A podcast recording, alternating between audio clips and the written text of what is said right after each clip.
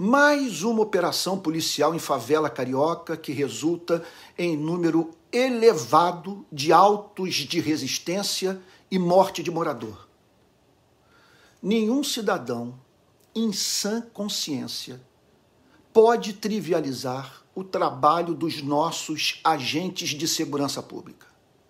Como ignorar o valor de quem, no exercício da sua profissão, se expõe a risco constante de morte?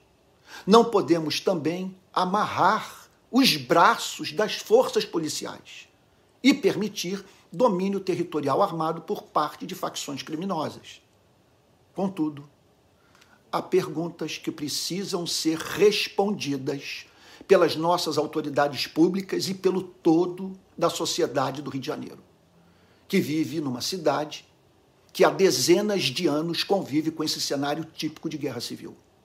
Primeira questão: por que insistir numa política de segurança pública que nunca deu certo? O que mudou após as 28 mortes ocorridas no Jacarezinho? O que vai mudar após essas 11 mortes na Vila Cruzeiro? Segunda questão.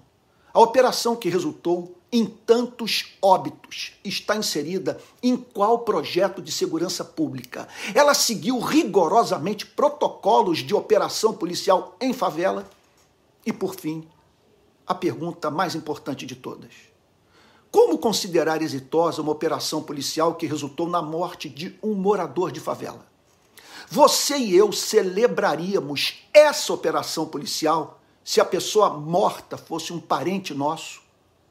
Porque o morador de favela tem de tolerar o que nós, membros da classe média, não toleraríamos nunca.